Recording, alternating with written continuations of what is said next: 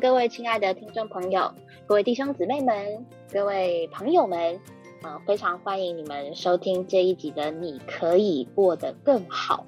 那我们这一集的故事呢，呃，其实我不要说那么多，我想要简单的说，这个这个信主的弟兄，他以前他信的不是我们现在所说的这位主，但是到底发生了什么样的转变，以及他经历了什么样的一个过程，使他。转向这位我们常常口中里所说的又真又活的神呢？那我就不要说太多，让大家自己来听听这个故事吧。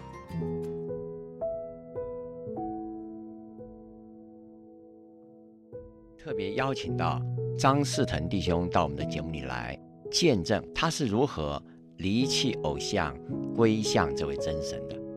张弟兄您好，欢迎您到我们的节目里来。新民弟兄你好。亲爱的听众朋友，大家好，好，张连，我想听众朋友都很期待啊，想要立刻知道您到底是怎么离弃偶像归向神的。那好不好？先，嗯，向我们听众朋友简单的说一下，您大概是什么时候信主的？我是在一九七九年，呃，归入主的名下。太好了，那您是为什么会在那个时候信主呢？那这个说来话长，感谢主。因为我从小就是住在庙里面，住在庙里面，是的。您您确定是住在庙？一般是住在家里面啊，是很少人说我住在庙里面。是我的家就是庙，庙 就是我的家。哦，这样子啊。因为我们在乡下的房子啊，是呃，我祖父那时候盖的，是三合院的。是哦，三合院的房子一般来讲，中间横排啊就是客厅啊。是，那另外两边呢，就是我们这个住家所有家里人的的住家。嗯哼哼，哦，都是属于房间的部分。嗯，那因为我们那个地方啊，早期啊是呃乡下非常的穷苦啊。嗯，他们呢也需要信神。也需要有一个敬拜中心，嗯哼，但是呢，因为他们那时候穷苦啊，没有钱可以来建这个庙，是，所以他们地方上啊，大家就呃联联合起来找我的祖父啊商量，说这个呃我们的这个家啊，这个后面有山，前面呢也有一条河流，然后又有一个开阔的场地，是是哦这个。照乡下人来看呢，这一这个地理环境呢，这个风水啊，非常的好。嗯哼哼。哦，如果说呃，我祖父愿意的话，把这个客厅呢让出来，哦，来让地方的呃大家呢能够来供奉神、来敬拜的话呢，应该是会风调雨顺的，国泰民安的。哦，所以你家就在那个时候就开始，等于就成为庙了一样了。是的，是的，所以，呃，我祖父一点头啊，那全村庄的人呢，大家都很很喜乐，很高兴，嗯，然后就开始去买偶像啊，就就供奉进去，就开始拜了，嗯，哦，尤其每年呢都有固定的节庆，嗯，固定的节庆，所以他们就就一拜啊，就就就很久很久，就一直流传下来，所以等到你这个时代还有吗？现在还有你家呢？你现在你祖父留下来那个三合院，现在那个地方还是庙吗？对，还是庙，还是庙，还是庙。所以那时候我从小啊懂事，然后到上小学、上中学啊，嗯哼哼，每天去学校都要在庙前面呢，啊，先一鞠躬，然后才去学校。是啊，目的呢就是求神呢保守我。是，然后每天回家。也是先到庙门口啊，先一鞠躬，然后进家里面。嗯哼哼，每天就是过这个求蒙神保守的日子，就是希望求神保护你就是了。是的，是的，是。那时候我觉得很喜的这个日子，因为有神啊来保护我们，神就在我家里面。嗯哼，所以那时候非常的感觉非常的幸福啊，不像村庄里其他的人。他们要拜神呢、还要到我家来。嗯哦，老远到我家来，那我呢？我们客厅就是偶像的地方，嗯就拜神就很方便了。嗯所以我那时候小从小一直到大的时候，都觉得，哎呀，我祖父真是有先见之明啊，让神啊住在我家里面。是，呃那这样的话，你等于是您信主，刚刚说您是一九七九年信主了是的，啊，那时候您大概几岁了？我三十三岁，刚刚您所描述的，您从小就接受这个呃这种所谓的偶像在你家里，你当你那时候认为他是神呐、这样早晚都这样对他毕恭毕敬了，你还内心觉得幸福。那为什么会到三十三岁你就变了呢？哦是什么原因让你转变要去信耶稣呢？是这个差别很大耶。是的，是的，总要有人给你传耶稣吧？那谁给你传耶稣呢？嗯、那你什么时候听到耶稣这个名字呢？哦，耶稣因为你是在庙里长大的，应该听到耶稣的机会很少嘛。是是，我信耶稣的原因就是我太太她是一个基督徒，她向我传福音。那时候我认为这个呃我因为我从书本上读到说人民呢有信仰的自由，嗯哼哼所以我没有反对他，他也没反对我。嗯哦，我我的观点就是说，他信他的神，我信我的神。嗯哦，所以他呃虽然几次邀我去教会，我都拒绝。嗯后来实在，他有一天他说：“你来看嘛，你来看嘛。”哦，我们去了，你去了？哎我就去了。他说：“我们的教会哦不一样哦，嗯里面有真神哦。我说：“真的吗？”哦，所以我就去了。一去啊，去到那边呢、哎呀，虽然看到弟兄姐妹他们在那边唱诗歌，在祷告，嗯哦，在释放信息啊，我听了看他们的表情啊，非常的喜乐。嗯我说奇怪，他们每一个都是很整齐，哦，每一个呢都在敬畏神。我这样子，呃，去教会呢，一去呢去了两年多啊，嗯。所有的活动、所有的聚会我都到，但是呢，因着我是家里啊已经拜偶像的，所以呢，我是拒绝受尽。直到我大哥把这个偶像的事情跟我讲了以后啊，嗯嗯。我突然醒悟过来，就是我小学的时候啊，有几个要好的同学啊，嗯。我们离开学校毕业了，但是我们感情还很好，常常有联络。而且呢，虽然呃慢慢离开小学，然后念国中，大家也分头呃到各个不同的学校念，但是我们还是住在本地方，所以呢，大家感情非常好。嗯哼哼，然后呢，就呃有五六个，我们就成为结拜的兄弟。哦，那其中我们有一个呃大哥呢，他是大我们两届，嗯但是他跟我们呢感情很好，所以呢我们在一起的时候啊、就称呼他为大哥。是结拜大哥，是的，大哥是住在另外一个村庄，嗯因为我们知道这个台湾乡下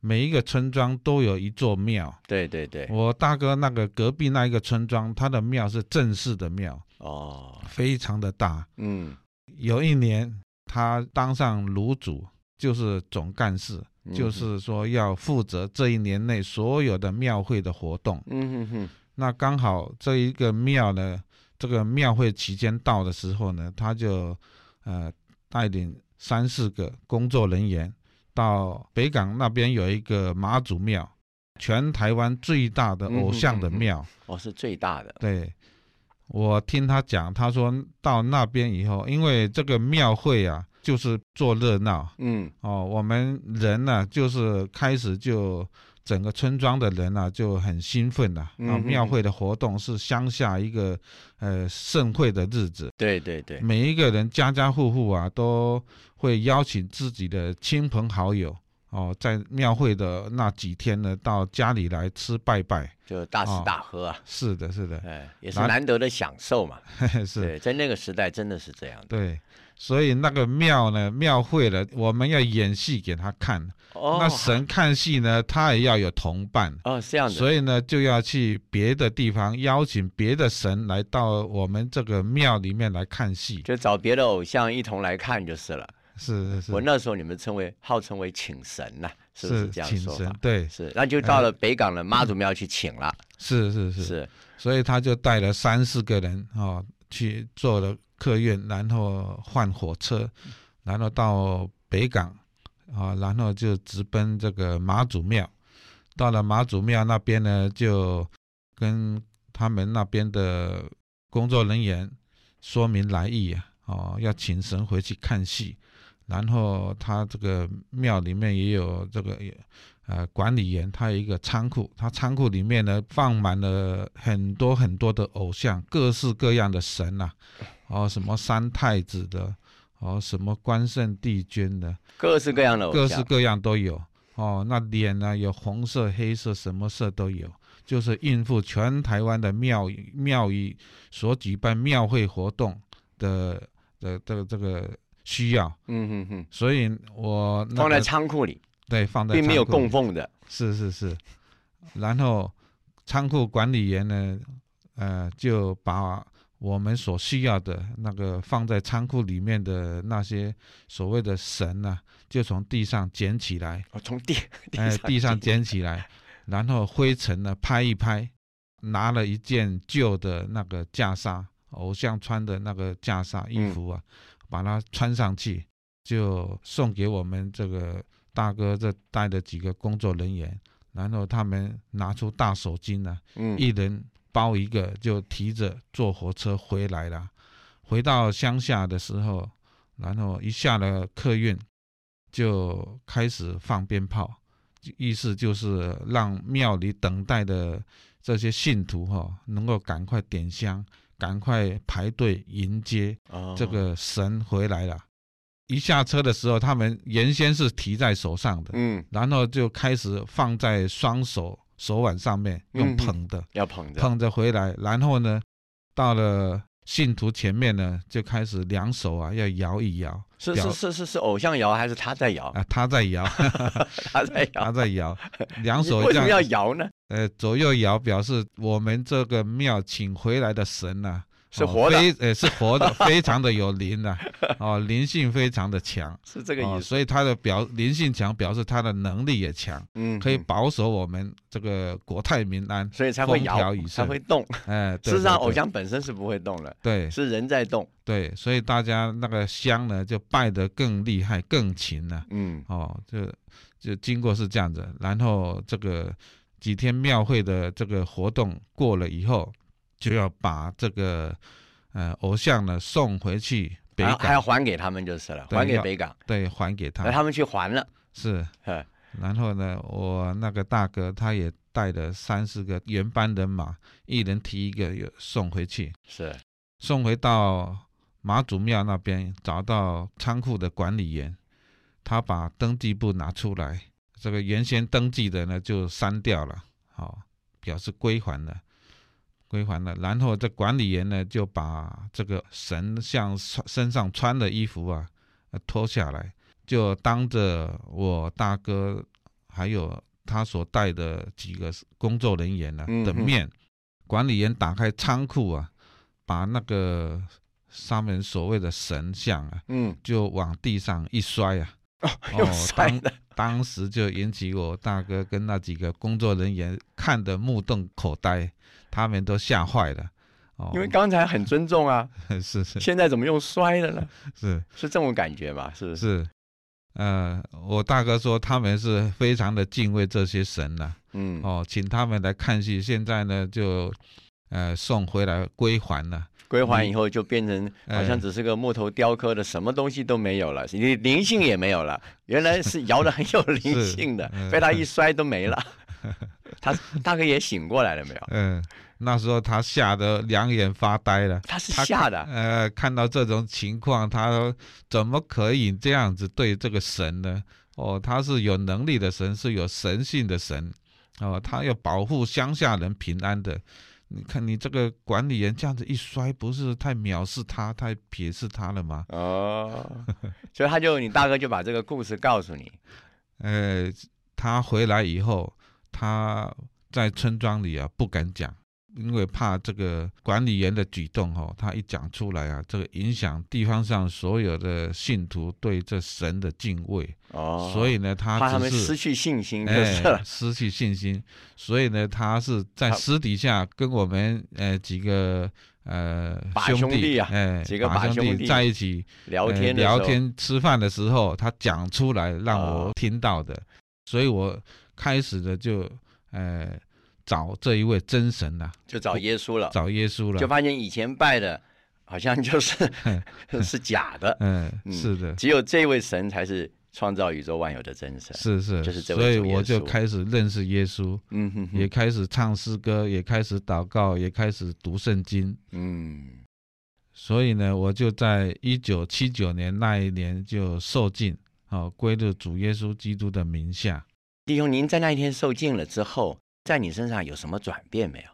受尽以后，从水里上来，感觉非常的喜乐。嗯哼哼，然后我就说，呃，有一个心愿，就是说要开始过一个基督徒的生活。是，所以呢，我就开始订属灵书报。嗯，可是就是跟教会有关的那些书报就是了。是是是，虽然订了回来啊没有看，但是我知道我需要这些书。嗯可是看一看，翻了几页啊，发现我看不懂，哦，看不懂。然后呢，又怕，呃，那时候刚受尽了，呃，从偶像转向耶稣后，我又怕家里人知道，怕亲戚朋友知道，所以呢，这些书报呢，我就放在这个有有盖子的这个橱矮柜里面呢、就藏起来就藏。起来，就怕人知道。嗯但是我在大学里面所念的那些专业科目的书呢，我摆在明显的柜子里面，嗯，就是让亲戚朋友来的时候看见，哎呀，我是有学问的。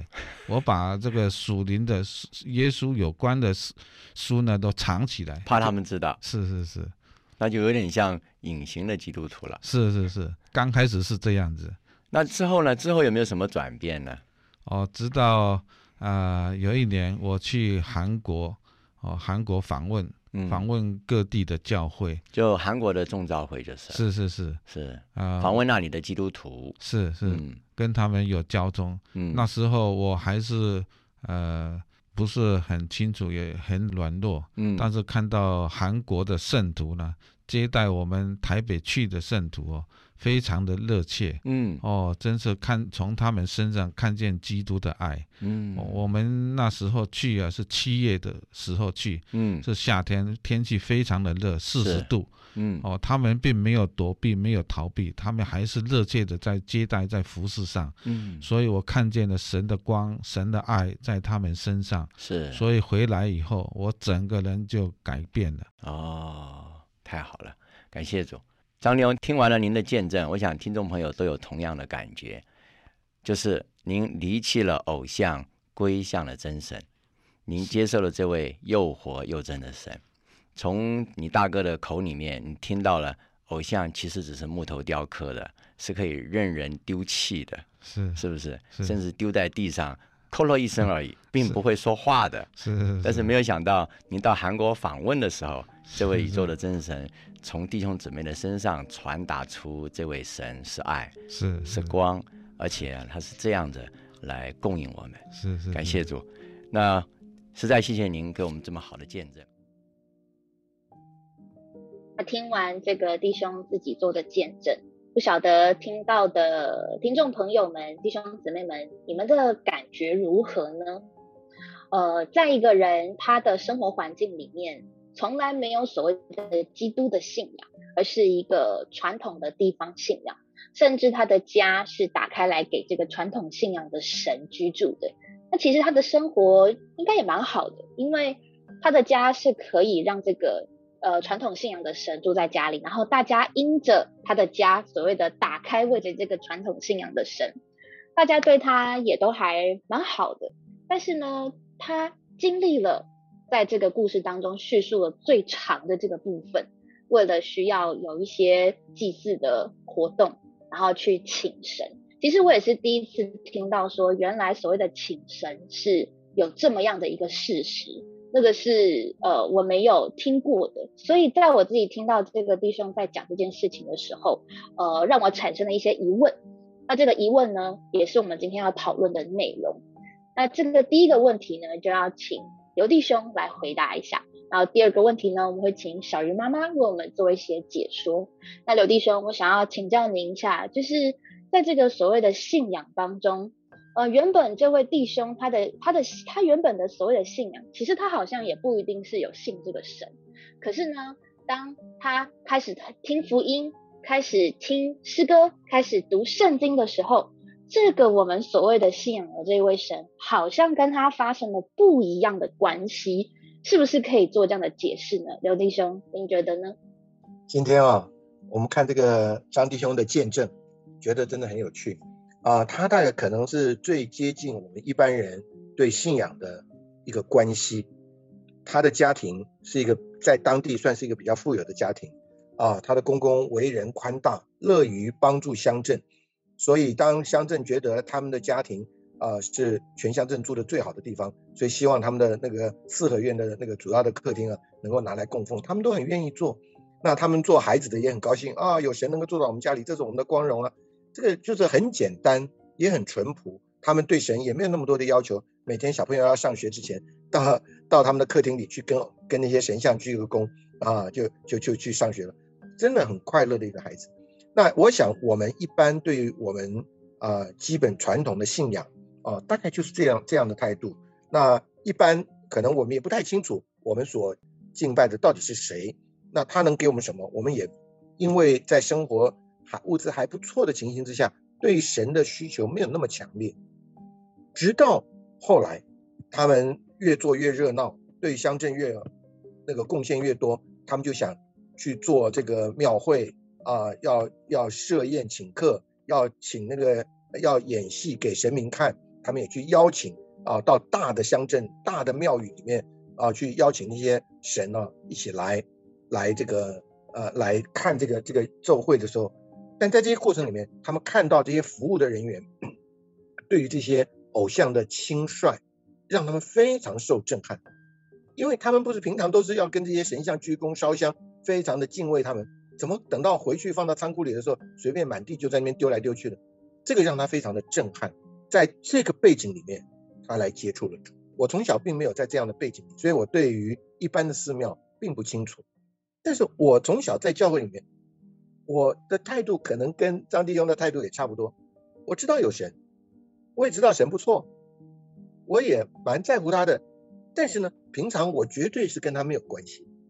那这就是我们无论对于啊台湾地方上的信仰，或者我们对于其他啊。外来的像这些基督教的信仰等等等等，其实我们人的态度基本是就是这样，对于神本身是不太在乎的。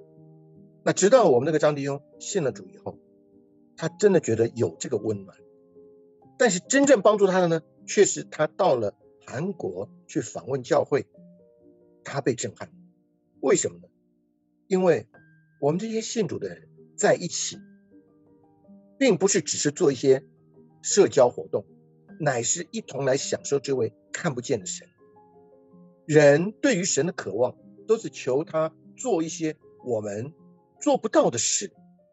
但是殊不知呢，这位神不仅要解决 我们外面的需要，他更是把他的自己做到我们的里面，让我们里面得着生命，得着平安，得着享受，得着祝福。我们最强的要讲，得着了爱。这个让人非常享受，所以基督徒为什么要聚会啊？会为什么要聚在一起？就是彼此诉说我们所享受。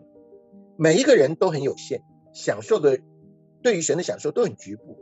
就像一个家里可能有七八个孩子，每一个孩子对父亲母亲的享受都是局部的。但是整个孩子在一起谈的时候，才发现哇，这个爸爸妈妈真了不起。所以当我们的张弟兄到了韩国去聚会，完全另外一个局面，人根本不认识我们。也不同的国家，不同的语言，但是碰到同样的热切，同样的关怀，同样的爱，哇，这个真是让我们的人生受了冲击。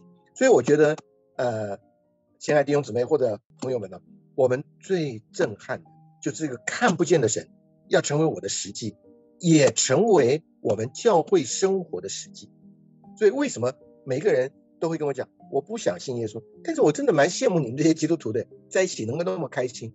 朋友们，我要告诉你，我们不只是在一起开心、满足、喜乐，我们更是在一起啊，有一种说不出来的安全感。我们彼此的信托、彼此的扶持，远超过我们很亲密的人。所以这这个就是神在我们身上最大的作为。我觉得信耶稣最快乐的事，就是生命进到我的里面啊，我能够跟圣徒有真诚、真实的来往，让我们得着。那个有神的无比甜美的滋味，我想这就是张弟兄要告诉我们他的教会生活为什么那么开心。对，刚刚刘弟兄提到的这一些，就是这位神呢，他好像以往我们对于所谓的信仰，呃，除了就是劝人为善，或者就是呃能够做好事，可是其实很少人去思考说，我们跟我们所信的这位神到底是什么样的关系。无论您今天。的信仰是什么？因为也许正在听的，呃，正在听的听众，也许您的信仰并不并不是我们这样子基督的信仰，但您也要去思考一个问题，就是您和您所信的这位神是什么样的关系？那基督徒信神的故事多啊，不然我们怎么会有这么多集的故事呢？那也就是我们会说，这位神是又真又活的，就是他不是只是停留在某一个阶段，他不是只是停留在。满足于我们的需要而已，他还有他的目的，他有他的心，他有他的旨意，他有他的意志，他有他的拣选。那我只能说，呃，当我们越愿意来认识这位神的时候，才会发现他的丰富。还有就是，越更多与这位爱神的弟兄姊妹们相处的时候，你才越能够感觉得到，越能够享受得到。越能够看得到这位神在所有不同的信主的人身上的一切的作为，是真的很丰富的。所以，呃，如果您觉得说，啊，这个信仰跟我没有什么关系，当然没什么关系啊，因为你还没有让他成为和你有关系的那个神啊。所以，千万不要觉得只是因着自己的不够认识就否认了，甚至就是不愿意接受这个神，那其实才是。最亏，其实才是最可惜的一件事情。那刚刚无论是刘弟兄或是这个张弟兄自己的见证里面，有讲到他到了韩国之后呢，被接待，被接待是什么？然后他被接待之后，他从这些韩国的圣徒身上感受到的爱和关怀，让他更觉得这个神给他的是原本他自己信仰里面没有的。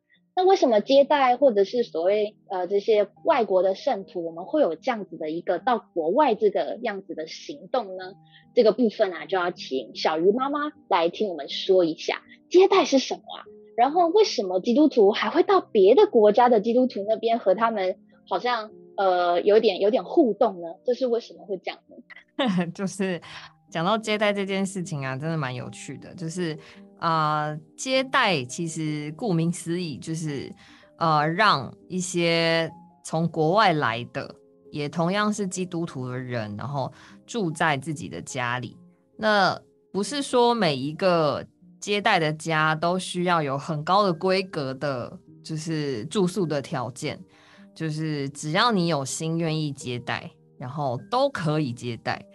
那像刚才在这个见证里面，这故事当中，这个张兄讲到他去韩国被接待这件事情啊，其实是非常有意思的，因为韩国的接待公认是最让人感到，呃，不能说最舒适，但是你会觉得被他们接待到，会让你觉得整个心里是非常的温暖，因为常常有听说是可能是主人把他们的主卧室让给这些从国外来的贵客。然后甚至有的是，呃呃，夫妻自己就是主人自己可能睡在厨房，然后把自己最好的房间让出来，这样有一些是这样蛮感人的故事。但他们为什么要这样做呢？其实只是为了能够和这些从其他国家来的基督徒有更多的时间，可以好好的来聊一聊，或者是彼此交流我们认识的这位。主，或者是我们如何在教会的生活里面来享受这个神的生命？不然，其实大家是可以去住旅馆的。可是，因为接待这件事情本身就是可以让接待者跟被接待者有更多的时间来互相认识，然后互相来彼此的交流我们所认识的这位神。那我觉得很有趣的就是，我也可以分享以前我们在台湾，然后接待从海外来的这些基督徒的一些经历。就是以前在呃在还没有疫情之前，其实我们在教会生活里面，大概每三年会有一次比较国际型的大型的这种基督徒的聚集。那除了在台湾本地的基督徒之外，还会有很多从世界各地来到台湾参加这样子特会的人，我们称为这是一个国际性的特会、特别的聚会。那其实，在呃办这个特会，大概都是会在呃台湾选在农历年间，就是大家可能比较不太需要请年假，然后假期时间也比较长的这个时候，那有很多国家的这些基督徒，他们就会如果刚好他也是年假，那他就可以就买个机票就飞过来。那在那个时间，其实当然在台湾的饭店业其实是很贵的，因为过年嘛，大家可能就会想出去玩，饭店会比较贵，然后甚至也不一定订得到房间。就算有，我们都还是会尽量呃邀请在教会的这些在台湾啦，台湾本地的这些基督徒，愿意把他们的家能够为着这些海外来的基督徒，就把家打开，然后邀请这些不一不一定会说中文的。这些基督徒来住在你的家里，那我们怎么沟通呢？就比手画脚最简单，或者是用一些我们自己在本地的可能会学一些当啊我们要接待者的国家，例如说像我们家就有接待过从韩国来的，从日本来的，我们不会说韩文，我们也不会说中文，但我们会学一点点生活用语，或是简单的用英文来沟通。那其实他们来到我们的家里头。当然，最大收获的一定是我们自己，就是我们的家要整理的干干净净、整整齐齐、舒舒服服，然后给这些呃宾客们至少有一种宾至如归、回到家的感觉。那再来就是，我想分享一个小故事，但其实不是在我身上啦，是那个时候，因为我的哥哥他跟我一样，就是我们就到在青少年的时候就已经很早就受尽信主，可是我哥哥比较没有在过教会的生活。他信主以后，他就基本上就离开教会。然后虽然说他信，可是他就没有花那么多时间在教会里面啊。那刚好那一次的呃特会，就是那一场国际型的特会呢，是台湾那好像不知道说是十年还是二十年以来最冷的一次寒流，然后天气非常非常寒冷。然后我们家呢就刚好接待了一对从日本来的夫妻。一对新婚夫妻大概才三十出头岁，他们也不会讲中文，然后他们就带着满腔的热血，然后就来了台湾，要来参加这个特会，然后就接待在我们家。那那个时候，我哥刚好因为过年，他就人也在家嘛，所以就有机会跟他们有多一点认识。那去参加了这样三天的这个聚会下来，他就看见这一对夫妻，他们非常认真的。每一场聚会都很认真的听，然后回到我们的家，也不是马上就进到房间就去立刻休息，或是说啊，我要在台湾可能很多地方去采买、去观光，不是？他们花很多的时间想要认识我们是怎么认识这位神的。我们花了很多的时间在聊我们彼此对于信仰的经历。那那个时候，其实我哥哥他看到这对夫妻，他们花了很大的代价，不懂中文。天气又寒冷，然后就特地为了这场聚会，就买了一张机票，然后就飞到台湾来参加这样的聚集。他一开始不太懂，到底这对夫妻是被什么事情吸引，或者是他们为什么愿意出这么大的代价来到台湾参加这样的聚会。那慢慢慢慢的，他也想要借着这样的机会，也去认识这对夫妻他们认识的这位神。他从小信的这位神，为什么可以这样吸引他们？他也在这对夫妻回去日本之后，他也开始，就我哥，他就开始也很认真的，就呃开始去认识他从小就有的这个信仰。对我觉得这个是对他来说一个很大的收获吧。那其实后面还有一个后续后传，就是当我哥那时候他是大学生，后来到我哥哥自己结婚了，生了小孩，有一年大概就是几年前吧。他呢就到了日本去，然后还想要去找这对夫妻。他其实是带孩子、带全家去玩的。然后他很想要找到这对当年影响他非常深的夫妻。然后呢，也辗转的真的找到了这对夫妻。哇，他们在日本相认的时候，哇，真的是很喜乐，他们超开心的。隔了事隔这么多年，我们彼此都还留在教会生活，都还留在这个信仰的里面。而且更有趣的是，听说他们那时候刚新婚来台湾的时候，其实是。呃，一方面是为着想要来参加特会，另外一方面其实他们那时候为着希望能够有孩子这件事情，向神祷告了很久。可是神那时候一直没有给他们孩子。但是后来他们回到日本之后，就是他们还是坚定持续的祷告，也不知道发生什么事。但最后他们竟然跟我哥哥他们家一样，就是有了三个孩子，就很奇妙。主就让他们回从台湾回去之后，他姊妹就怀孕了，然后就。后续还就是再生了三个孩子，这样，所以我觉得哇，这个真的，你说神做事很奇妙，真的是超过我们所求所想的。这就是一个被接待的，呃，不是被接待，应该是我们去接待别人，一个蛮有趣的小故事。这样，嗯，我刚刚在听小鱼妈妈听到，其实我也觉得很感动，就是就是世界上除了所谓物质这一层，精神这一层能够给人的激励。甚至基督徒所谓灵里的这一层，它能够给人的满足，那个真的不是眼睛看得到的。你怎么会想说一个国外的基督徒来到台湾，然后台湾的基督徒会受到这个影响，然后起来来爱主、来认识主呢？这实在是一个非常奇妙的一个作为。那这就圣经来讲，这是灵圣灵的工作。所以今天听到这个故事的。呃，无论你是弟兄姊妹，原本就是原本就已经受尽是弟兄姊妹，那或者是您是呃还没有接受这个信仰，或者是说呃你觉得你接受了，但是还差一些什么，那都盼望今天这个故事给给您一点点思考的空间，让您去听听看，就是其实我们所想的，甚至是说我们我们被我们自己所想的限制住了。那如果您听听看这些故事里面，以及刘弟兄还有小鱼妈妈刚刚口述的这些内容，其实你会发现，就是我们真的其实常常只限制在我们自己所想的范围。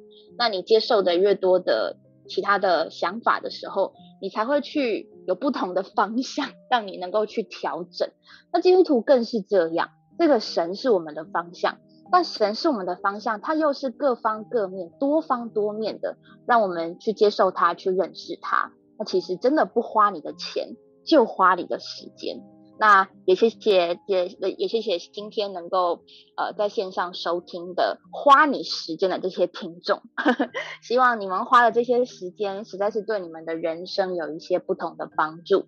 那我们都是这样子的受益者，所以我们会知道说。能够接受神，享受教会生活，真的是一个祝福，甚至是我们谈起来我们会觉得喜乐的一件事情。那盼望这位我们所信的神，也能够成为你们所信的神。祝福听到的每一个听众朋友。那也谢谢刘弟兄，谢谢小鱼妈妈今天在我们线上的陪伴。我们下周同一时间线上见喽，拜拜，拜拜。